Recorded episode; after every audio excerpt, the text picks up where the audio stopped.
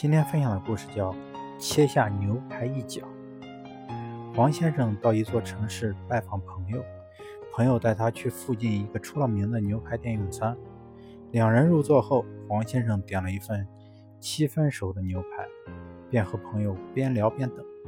这时候，黄先生发现服务生端给顾客们的牛排都被都被切下了一角，那块被切下来的小牛肉就放在切口一边。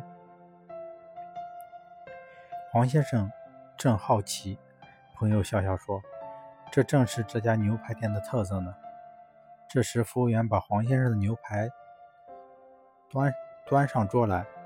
黄先生第一眼就看到那个缺口，肉是粉红色的，没有血丝，是恰到好处的七分熟，正合他的胃口。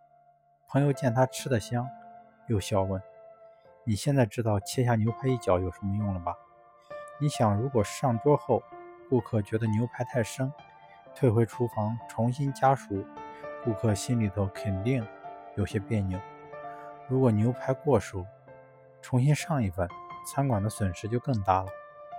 现在切掉一个角，生熟的程度在厨房里就一目了然，可以及时补救。这样一来，餐馆的效率提到最高，也保证了顾客的满意度。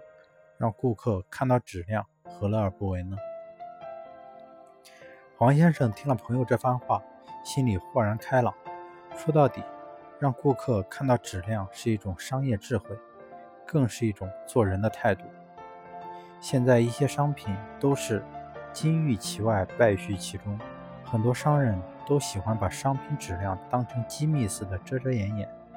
或许他们也应该借鉴一下这种让顾客。看到质量的做法。